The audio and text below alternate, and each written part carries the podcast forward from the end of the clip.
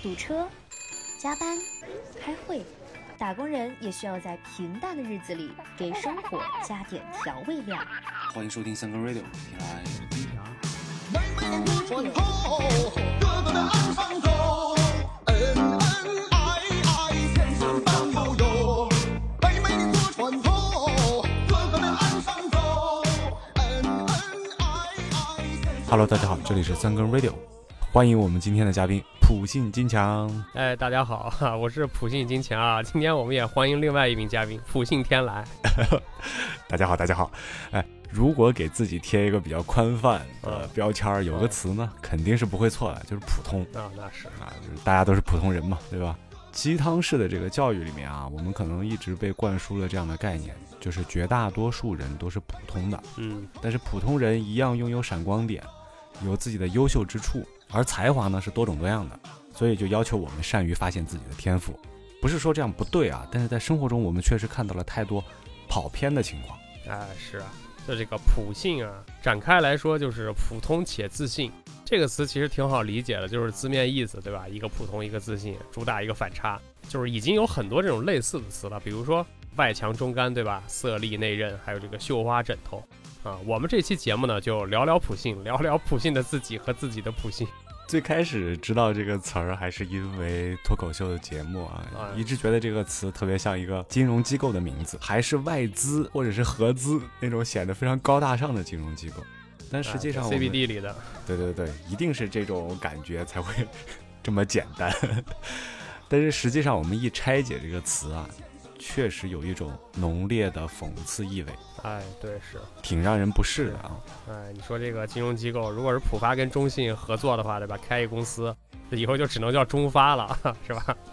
啊，开玩笑。所以呢，这个普信是什么？我觉得主要就是指那些不具备特别优秀的天赋和才华，但十分自信的人。他们呢，不一定就是最聪明啊、也没有什么过人的这种技能，但是他们总是哎充满了信心，充满了干劲儿，充满了这个激情，对吧？两横一竖就是干，从这个基础的解释来看，似乎并不是太让人反感，充其量就是一个可爱的大傻子。是是啊，当然了，说大傻子可能有点过啊，就是说他虽然平凡，但是呃整体形象还是正面的，比较积极是是是乐观嘛，对吧？啊，但是呢，一旦加上这个性别呀，那就完全不一样了。这个普信男啊，普信男就是特指那些外貌、学历，然后什么经济能力各方面都很普通，但是他对自己呢却有过高的自信和期待的一些男性，而且啊，他们常常对女性表达出这个不尊重、不自知、不识趣，哎，会误读女性这种，比如说会把女性的这种抗拒误解读为欲擒故纵啊，对吧？还有就是喜欢用一些什么。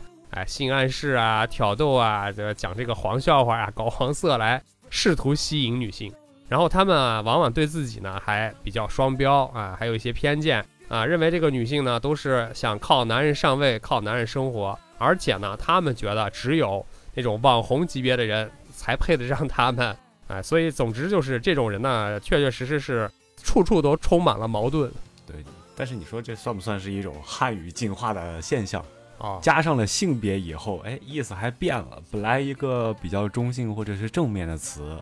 然后你说叫普信男，一下子就显得非常的负面对，啊。这种，而且我觉得主要是这个咱俩就是非常感同身受，被伤害。因为就是呃，这个普信男吧，反正一一加上这个字啊，以后就觉得这个太负面了，然后我们就会经常把它和幼稚啊、油腻啊并称男性的三大人生阶段。嗯，就是小时候油腻，长大了普信，中年了油腻啊，老了又是浑身爹味儿。啊，就是按这个逻辑来看啊，男人一辈子就没点儿春暖花开的好时节。啊，你像我们现在可能就处于 普信阶段，呃，普信转油腻，对，在这个普转油。对，在这个这个阶段啊，其实我我觉个人觉得普信，我们还是要回到一些具体的这些现象来看啊，对，因为整体来说确实不好说。本身这个词其实是一个正面的，我我我一直觉得这个自信还是一个比较优良的这个人生品质啊。对对，就是光说这些概念确实太大了，比如你普通这个就很宽泛，再加上自信那就更宽泛了，再加上难啊又一大片啊，所以光说概念还是不够具体啊，还是得说一些这种比较具体的啊，这个男性特征比较强的，然后比较啊、就是刚说了这几个形容词儿的这种行为吧。啊、林语堂其实早年之间就已经有所总结啊。啊、我在这可以说一下，就他是这么总结的，说是有这种十种情况：腰有实文必振衣发响，哎，就是有钱就 嘚瑟呗。第二是每与人言必谈贵气，哎，就是总是说我认识的我家一亲戚，我认识的这个某某某，啊，总得这么扯两句。第三种，遇美人必急所登床，啊，这个就都知道吧，老色批嘛。第四个，啊，见问路之人必作傲姿之态，就稍微别人有求于你，这马上就端上了，容易起架子。啊，第五，与朋友聚叠叠高吟唱其酸朽诗文，哎，这个就是喜欢说那些大词儿，卖弄自己才华。对对对，虽然有一些吧，但是经常这拽拽大词儿说表现自己。啊、接下来还有就是头以花白却喜唱艳曲，这个啊，这个好像还挺常见的。哎，对，这个这是不服老的一个表现，哎 我觉得哎这个还夕阳红。啊，接下来还有一个就是诗人一小会广布于众，这个就属于是喜欢四处夸自己，哎，乐于宣传自己。接下来还有一个就是与人交谈借雕言以逞才，呃，就是杠精嘛，容喜喜欢这种，呃，钻牛角尖跟人抬杠啊、还有一个借人之债时，其脸如乞，乞丐的乞，啊，被人所偿时，其态如王，这不老赖嘛，对吧？咱们经常见啊。还有一个呢，就是见人常多密言，而背地里却揭人短处啊，这种就是属于叫什么两面三刀这种情况嘛。所以说呢，刚才林语堂先生总结的这几种现象，其实啊，日常生活中很多见，而且确确实实就是挺符合“普信男”这三个字儿下面所所可能呈现出的一些呃行为吧。啊，之所以让人反感呢，我觉得他们就是表现的这个自信啊，有时候过于强烈了，然后导致他有点儿就是漫出来了啊，蔓延了，导这个就是冒犯到别人了，所以才特别让人讨厌。对这种自信，其实呃就是过于强烈的自信叫自负嘛，或者是叫傲慢啊什么的，啊，是融合了基本上是融合了各种呃标准的大男子主义啊、武断呀、这些特点啊，而且这些特点呢又是我们女权朋友的急火的要点。哎，就是呃，一旦确实有这样的情况出现呢，确实是毫无招架之力，也就是别人怎么说啊，这个这个情况就是这样了啊。当然了，就是这种过度自我为中心或者自我感觉良好的这种自负啊、自我夸大呀、自我卖弄啊，有点自恋，再加上自我膨胀啊，其实都是坏词儿啊。这种呢，本来这样的人就挺讨厌了。那是也确实不用分那么细，就说一定是男的或者是一定是女的，可能有这样的表现的人就是很讨厌是是是，啊。再一个就是刚刚才你说你说的就是林语堂的这十种这个情况里面，其实有一些呢，我觉得并不是那么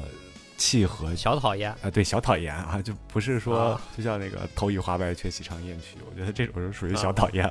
啊，可能只是说这个人有点儿没溜儿，但是也是稍微的这个轻浮一些，但是他并不干涉到别人的生活对对对，然后像就是啊。像与人交谈借雕言以成才，像这种就真的特别契合普信这个概念。是是，就是啊，确实啊，这个无论男女还是是啊动物、植物、微生物三界之内，只要有这些行为呢，都是挺讨厌的。我觉得是诸多原因导致的吧，可能就是像你刚说的，有什么自我认知上的偏差呀，还有这种啊三观形成上可能有一些这个错乱呀，包括呃小到这种生活习惯，对吧？呃卫生习惯都会多多少少的导致被套上普信男这个这个罪名啊。但是呢，单独的这些例子汇集起来，然后上升到比如说哎性别权利啊、社会议题呀、对吧？包括现在的这个社会图景建构，就是一下被夸大到、泛化到、蔓延到这么高的层次，我觉得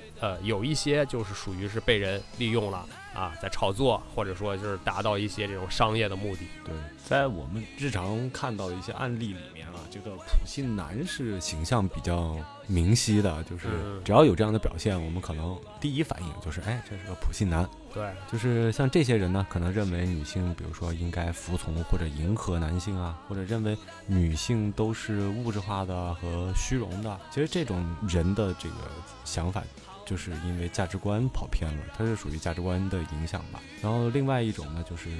社会对于女性本身的一些不友好，导致整个社会或者是一些这些普信男吧，他们的认知就出了错了。对对，整个社会可能大家呃潜意识里面就是这样的，然后那这些普信男可能就是更加放大了这个认知，然后或者他表现出来的更加具体，夸张了一些，呃，更加更加讨厌啊，所以啊就会导致这个普信男这个标签就贴在了焊死在身上了。焊死在身上。哎，是是是，啊、所以我觉得就是首先咱俩真的有必要就是。啊，站在女性主义的这个角度上来讨论这个问题，不然的话，咱说着说着又开始为男性代言了啊，立场不稳，对吧？认知出错，三观混乱，啊，所以呢，我这边就找到了三个啊经典的女性主义的问题，咱们先自测一下，我给你自测一下啊。这个第一题是你是否会追求男女平等？并不是特意去追求男女平等，但是啊，就是现在这个大环境下，一旦涉及有这些问题，啊还是会吾日三省吾身，啊，对吧对？对对啊，行，哎，对你这个回答就很妙 啊。第二个问题是你是否认同女性是排在男性之后的第二性？就是说有这个先后，哎，这个问题非常的尖锐呃 尖锐以及危险啊，啊这肯定不危险了因为总共就三个题，现在第二题了，哎小心着答，就三条命三滴血啊，就是这个性别呢，它肯定没有先后或者是高低之分的，这个我觉得是一个咱们现代人应该有的一个观念吧。啊啊，再者说这个是不是第二性或者是呃第几性的，其实现在是一个多元化的情况嘛，对吧？它不一不一啊没有这么明确的一个界限。啊，不一定排第二是吧？可能排第四、排第五啊。这不第二性不是波伏娃的这个著名理论吗其？实归根结底还是它本身应该是平等的，就是说你不能在概念上就认为谁优谁谁劣谁高谁低。啊啊啊！OK，行，第三题就是你是否认为啊，男女的这个就是秩序不是，或者说男女的这个呃关系不是自然规律形成，而是由社会后天构建其实这个问题就有点深了，成啊？不是很 我我倒觉得不是很好回答，因为自然规律不自然规律的，其实如果人还是动物的话，那一定是自然规律。啊，你说这个猫猫狗狗，可可惜了，可惜某一天想不通，突然进化了。对，但是人类是有社会嘛？你说社会的影响，其实我觉得嗯现代社会里面肯定是社会影响肯定要高于自然影响，或者是啊这种自然属性的东西肯定不如这个社会因素影响的直接啊产生的这个效果更更明显。我觉得是啊，这这样。就是这三个题测完了。其实大致跟你说一下，这三个题其实是递进的关系，就是你得认同认同按你的认同，然后你就你是一个完全的女性主义者。如果像你刚才这种 和稀泥啊，你你还不太行 和稀泥的这个就不太行。啊。对，我们就说这个是不是女性主义者，这个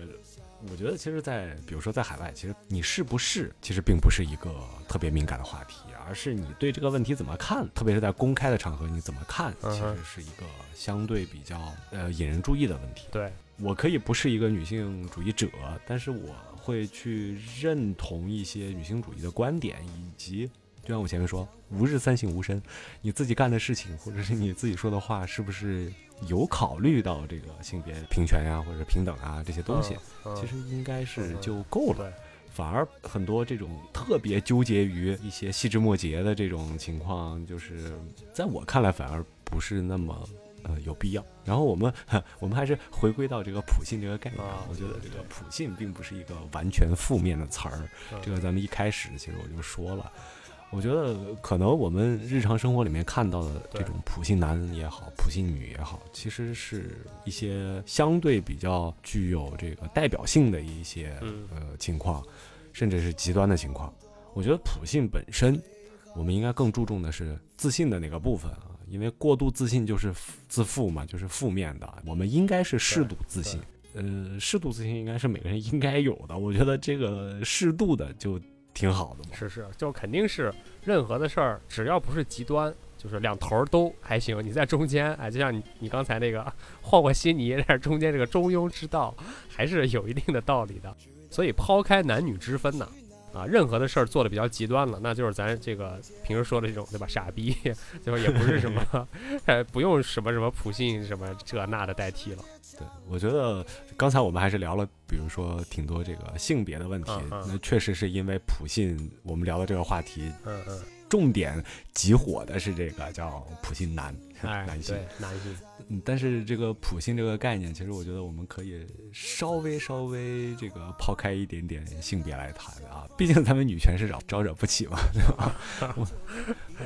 我老婆其实就在做相女权相关的一些研究，就是并不是那种呃职业化的这种呃研究啊，但是有一些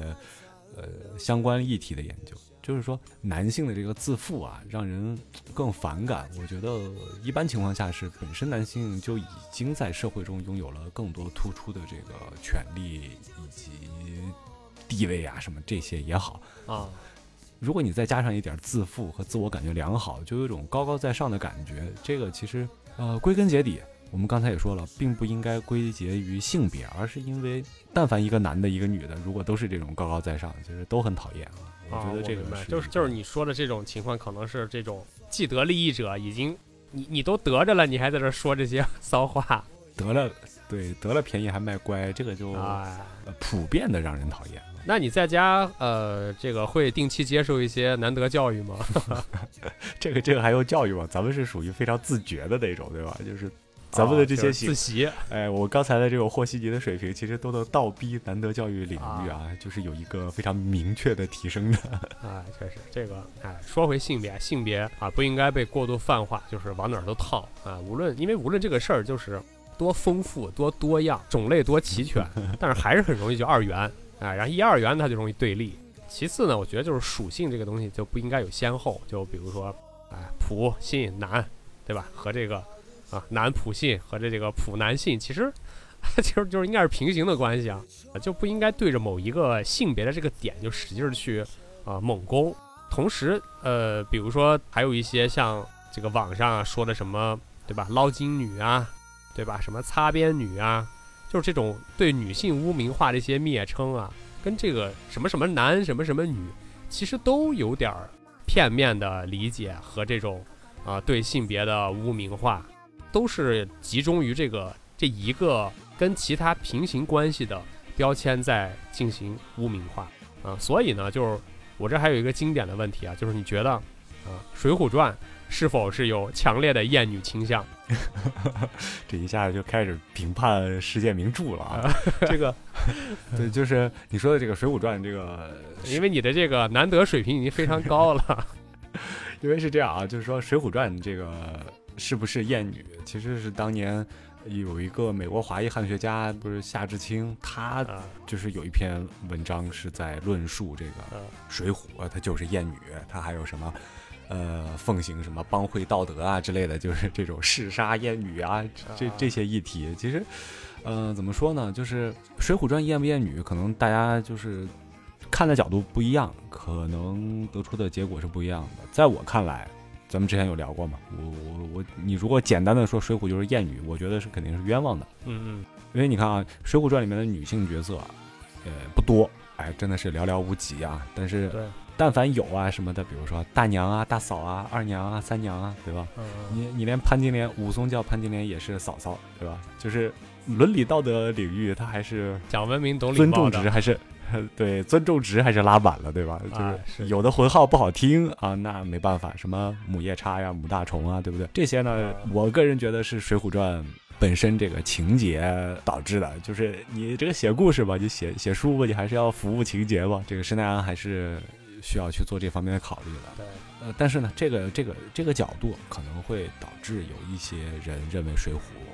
是厌女的，这是一个理由之一。比如说，另外一个理由是，啊即便是你尊重这些女性角色啊，大娘、二娘这么叫，但是呢，有些人认为是施耐庵过度了，就是在这些刻画这些角色的时候过度异性化了。对，呃，大娘、二娘呢，中性偏男性了，她的这个女性特征并不是特别的明显，所以呢，啊、说她艳女。啊但是吧，我就这么觉得，这还是个故事啊。就是如果大娘大嫂的都娇滴滴的啊，这还怎么造反，对不对？这个就明显没造不起反嘛。对对，革命女性了是吧？啊，这这又是那个中国著名这个女性的先行者戴锦华老师提出的一个观点啊，就是当一个女性即将成功的时候，她就必须得化身为花木兰，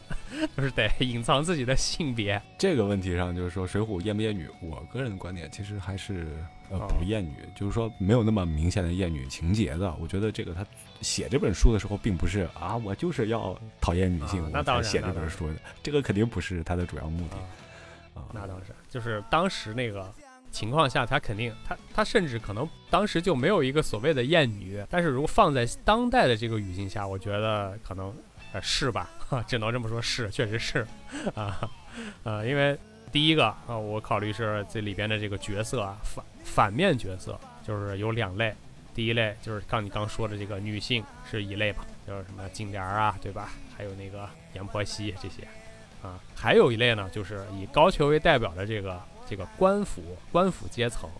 啊，所以呢，就啊，明明还有另外的一个对立的关系，对吧？官逼民反，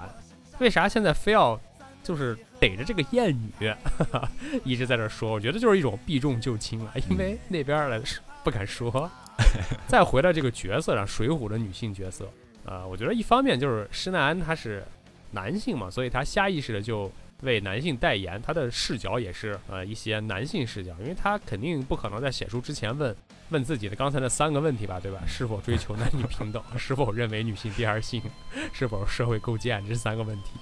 啊，所以呢，他自然而然写的这个东西就是也是男性视角啊。另外还有就是，我觉得他就是为了迎合这个读者或者听众的口味儿。因为《水浒》它不是一个这种评书的形式，当时去消费评书的是什么呢？就是这种啊男性的，比如说体力劳动者啊，这些什么呃做生意的呀、拉的车的呀，还有这些啊，总之就是一些呃下层男性嘛，绝大多数都是男性。还有啊，最重要的一点啊，也就是你说他反对这个女性艳女，对吧？这就里面的很多这个女性角色塑造的不好，死的时候都是惨死，但是。这个金莲死的时候，西门庆不是也一起给宰了吗？对吧？总是这么成双成对的死啊！这光看见里边的女性死的惨，男的不也被武松就痛殴一顿，从楼上扔下去了吗？哎，说远了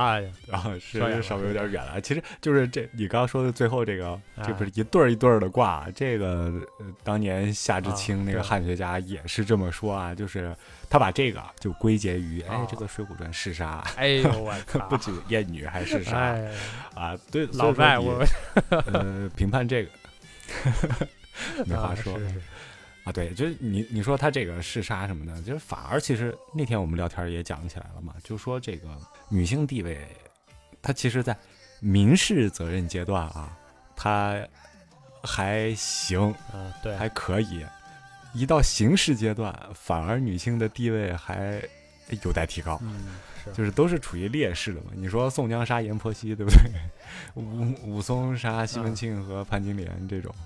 啊，然后还有石秀杀那个谁裴如海和潘巧云这种，其实都是，哎，对，反正我我是觉得啊，女性反而地位还是比较低。咱们就是回到，对对对，扯远，咱还是说自己吧，说自己吧。这是我我害怕咱们发上去之后被要被网暴了。我们回到一咱们这个老话题啊，就是常规话题，职哎场啊。啊，对对，职场职场职场最安全。职场里面普通且自信的人，我们就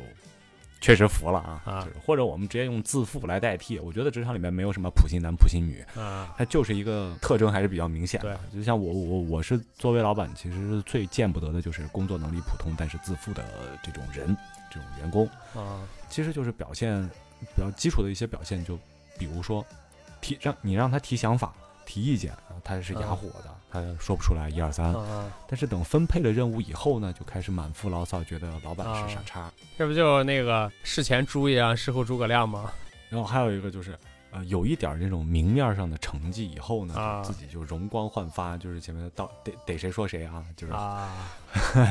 就是到处宣传一下自自我，就是卖弄啊什么的。但实际上就是嗯嗯后面的团队跟在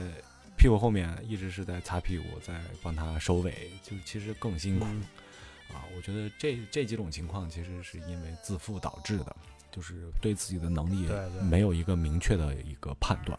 当然了，我觉得这种还是呃，就是我因为这个圈子比较小，其实并不是有大量的这种案例啊。我觉得反而是一些极少数的这个情况。啊我在职场里面看到的，其实更多的不是这种自负的人，反而是普通又谨小慎微的人啊。所以，啊那当然了，对，这个还是大多数啊。我觉得，那你的工作环境里面啊，可能人数更多一些，所以说有没有啊什么特别的例子可以分享一下？要是林子大了，什么鸟都有。啊对对，确确实有这种情况，但是我想我想先说一个，就是跟职场有关，但是不在办公室的一个场景啊，啊，可能有点得罪不少人啊。我觉得这个公司楼下抽烟点就是一个普信多发地，而且这个地方是无论男女啊，因为每次我经过那个楼下抽烟点的时候呢，我就看到有些人其实还举止还是比较正常的，站那儿抽烟啊，对吧？聊天儿几个人啊，但是有的吧就。虽然你跟他也没有说话，你你甚至跟他都没有眼神的交流，但是 就是那种，就那个姿态，就是那种那个滋儿扎的那个劲儿，就那个啊，就那个呃倚着或者蹲着，哎，还有就是那种呃这个啊各种，总之行为举止吧，你就觉得啊我操，真的被他的自信给征服了，拐弯儿赶离远点儿走吧。我觉得这是第一个，我觉得那个容易就是见到这种自信有点溢出边界的这种地方。啊，再回到职场，回到办公室啊，就是我说我自己，哎哎，对对对不说别人，，就是我觉得，呃，比较普信的瞬间呢，就是呃，有一些那种小的吐槽群，哎、不知道，呃可能你是老板，你没有这种群拉你，就是我们下面。我们下面有很多这种群，就是吐槽群。哎，这种群它不是为了传递消息啊、办公啊，就是为了吐槽，然后就是纯发泄情绪。然后有时候我就觉得，呃，遇到一些什么事儿，然后就上群里就噼里啪啦开始说，然后还觉得自己就说的特有理，但实际上可能会有点，就是别人看起来就会有点，第一他摸不着头脑，第二可能就是觉得啊嘛呢，就 又发这么大一片，有点这种过度分享的这种嫌疑吧，然后呃可能也有点给别人造成了干扰，我觉得这是我存在的，我身上存在的就是这种，啊挺讨厌的一个呃行行为吧，以后得得控制点嗯、那我反观一下自己的话，也有类似的，其实就是说，啊，可能有点，哎，到了这个年纪了，可能有点好为人师的这种啊，这种就是 moment，对吧？就是有时候你有时候是真是控制不住自己，就是真想说点什么，但是嗯说完以后就会发现，哎，是不是讲的有点多了，或者是有点多余？管得太宽了，哎，对，太细了。对对对，这种当然了，我觉得没办法，因为当时的那个情况下，你可能已经开始说了，就意识不到了。但是回头意识到了啊，我自我安慰的情况是这样啊，事后如果自己意识到了这种嗯呃有点好为人师、有点过度自信的这个啊，状况呢，就已经不错了。但好像这个也也有点儿，也有点儿这个普信的概念。是不是有时有时候还意识不到，还觉得自己哎说的挺对的，暗自欣赏自己。哎，刚才说的真好。所以就说职场里面，哎，就是还是有很多这种情况会发生的，不管你我啊。嗯，对对对对，然后呃，有一种职场里面，如果我们在说啊，就是脱口秀里面那句经典的话，就是“你如此普通却如此自信”啊，这句话嗯其实乍一听会有一种职场 PUA 的感觉，对，就是不仅否定了你的能力，还否定了你的态度。嗯，是是是，对，再比如说，我一直认为你很自信，但是有一天才发现你只是对自己的无知很自信。哎，这种你说埋汰人的表述，本身就已经很自负啊，然后对人的伤害啊，其实我觉得还是挺大的。因为刚刚也讲了，就是职场里面其实普通人或者是谨小慎微的人才是更才是大多数啊，但是一旦有这么一条非常自信的这个来搅和的人吧，就可能不利于团队团结。啊，这个说完职场，再说日常生活啊，啊，我觉得就是有时候啊，这个男性啊，在解释一些女性不感兴趣的话题的时候，就很容易这个哎呀走火入魔，然后就进入这个普信的这种这种区区间里了。比如说说一些啊军事啊，对吧？啊，还有个见证啊，还有就是这些历史国际争端啊，对对对，就是这些破事儿吧，啊，俄乌啊什么的，哎，包括这个怎怎 怎么三步三步让那个台湾回归啊，就这些破烂玩意儿。呃，如果不干扰别人，哎，充其量就还是一个这个可爱的大傻子。如果呢，就是给人都说烦了，那就真的就普信了。而且这种话题多数展开呢，都是在这个酒后，那酒后就经常会这个借口说是什么酒后失态啊，但真的有可能就是原形毕露了啊。因为有的人他就是呃喝酒之前可能还多多少少有那么一点社会性控制，稍微喝点酒全忘了，就是纯这个纯天然，对不对？无污染，原生态的这个男性就展露出来了。嗯，所以呢，我日常就还挺啊，对喝酒这事儿就真的还挺注意的。比如说喝酒的时候，就喝多少和那个在场的人数就成反比啊。一般如果遇到一个这种超过六个人的局呢，我基本就啊不喝了啊，因为就为了避免这种麻烦吧。但是呢，反观很多的人，他这个不自知，甚至还引以为傲，就觉得对吧？酒后哎，真豪杰，真性情，对吧？梁山伯好兄弟，畅所欲言，无所顾忌。对，这么看，其实酒还是酒精还是一个不好的东西嘛，对吧？以前我们也聊过这个话题。，对对对，但是酒精毕竟只是一个引子，就是说很多情况下，这个呃原形毕露的这个可能还是更大一些。啊，说不定还是借酒这个 让自己原形毕露的，对吧？释放天性啊，就是还还有一个细节，我觉得就也是挺有意思的。在我准备这期节目之前呢，我是听了那个上野千鹤子和戴锦华老师的那个对谈，然后其中，呃，上野千鹤子老师就说到中国女性家庭地位还是很高的啊，以东北举例，就是说啊，东北女性呢，嗯、会组织一些家庭会议来讨论这种问题，然后来相当于这个很小范围的民主吧，类似于这样。然后呢，我就和那个东北籍的这个女性的朋友呢说起来这件事儿嘛，但是在她看来，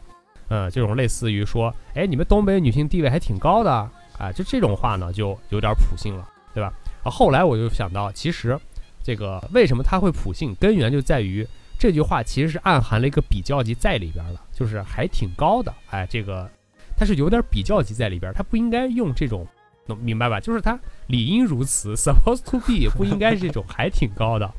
呃，所以呢，我就觉得这一点就是在国外的这种女性主义的呃先锋人物吧，或者代表人物用来举例的事儿，其实对于实际的这个当局者来说，还是呃远远不够的，就是呃或者说当局者认为这个细节之处，呃体现的并不是家庭地位高，反倒是这个女性地位不太高啊、所以我就想说，那个很多的这种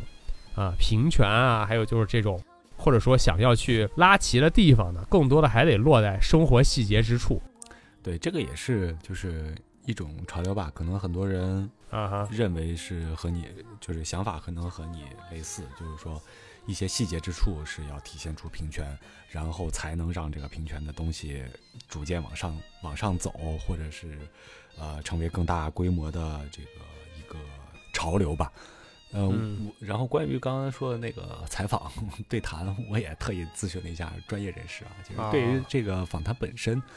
嗯、可能还是差点意思，就是因为嗯，这个访谈的这个议题也好，还是它的整个这个呃内容也好，其实还是避重就轻了。其实将女权的问题，还是女权啊、平权啊这些问题归结在了家长里短的一些事务性的一些内容上。对，反而就是一些真正敏感的问题，或者是根源的问题，其实并没有触及的。就比如说啊，比如说我们生活里面经常会遇到的一个问题，就是孩子的惯性权啊，到底是跟爹姓还是跟跟妈姓？其实这个问题，我觉得值得讨论的东西并不多。其实它是一个选择，以及一个社会的一个呃一个比较基础的一个日常事务吧。我觉得怎么现在这个环境下，其实你怎么做都 OK 的嗯，啊，并没有说哪一种一定是对的。你不可能因为女性主义就一定说要跟妈姓，也不可能因为平权的问题就是一定要跟爹姓。跟哎对俩人都、都不跟，自自立门户，就是这种就好像就是有点极端化这个情况了。对，所以就说这个一些生活细节上的平权问题，当然了也很重要啊。比如说以前有这个呃，女性应不应该呃有没有穿裤子的权利，嗯就 wearing pants，或者是你穿裙子啊，对吧？或者是现在一些说的是 leggings 的这个这个问题，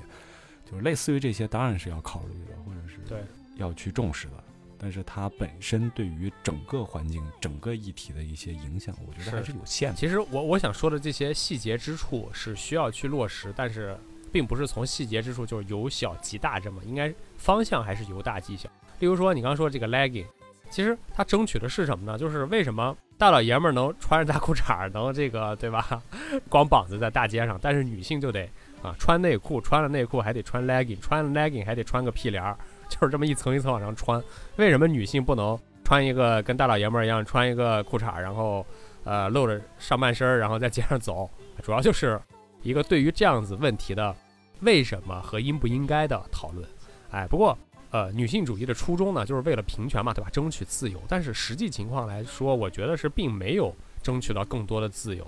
嗯，还是说到就是还是说我自己啊，就是从小就，呃，这不是说要要绅绅士嘛，对吧？要帮助女性啊，对吧？我觉得也没有问题。但是现在呢，我可能就会有所顾忌，就是主要是担心，在我帮助之后呢，啊，可能会就被说一些这种啊，你你多管闲事儿啊，对吧？甚至就是说。呃，这个 有所企图啊，或者是类似于这样就被冒犯到，哎，比如说这个在健身房啊，我经常去，然后以前呢，我可能看到那种就是拆片拆不动的，我就会帮他拆一下，因为那个片儿确实也挺重的，一一个片儿也挺高的。但是现在我呃不会，就是因为曾经有一次呢，我是被严厉拒绝了，哎，因为可能呃我是好心去帮他拆这个拆卸这个片儿，但是给他的感觉就是我在赶他走，然后我要用那个器械。反正是给他的感觉也不是很好，给我的感觉也不是很好。这现在呢，我就呃插着耳机在自己练吧，爱怎么着怎么着吧。所以我觉得就是在这个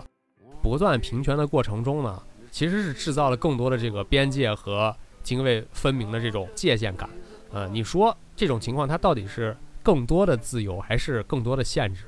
啊，其实我觉得就反倒是限制更多，而且大家距离拉得更远。啊，女性主义归根结底还是不应该去束缚女性，而是成为一些啊行为的这个底层逻辑的支持，才会比较好。对，这个其实没错，因为我觉得现在还是缺乏一个比较明确的这个底层逻辑以及共识啊，社会共识。我觉得这样就让很多人比较害怕触及这个问题。对对像你刚刚，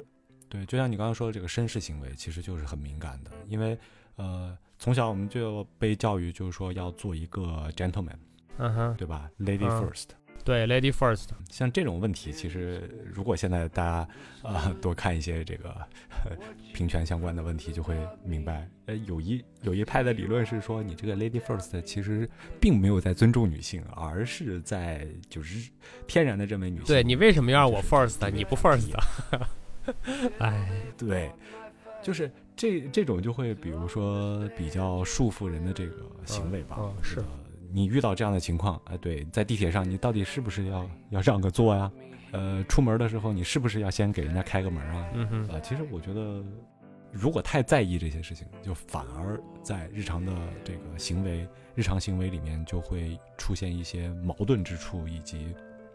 呃很难去做到一个比较比较就怎么说，让自己比较自如的一个。对，它会限制你的思想，就导致你的行为僵化，你就觉得啊啊不做不错吧，哎，我就这样吧，对干也不是，不干也不是啊，是就会有这种。是，哎，所以这个说这么半天，我觉得原则上还是不以冒犯别人为前提，就是在自己的这个啊安全边界内，呃，愿意干什么干什么，对吧？反正呃，也就是自己就是自己逗自己玩儿呗，自己高兴就行。如果呢影响到别人，甚至触犯到别人，这个就可能会轻则引起反感，对吧？人家就瞥你一眼，然后啊对吧，还说一点这种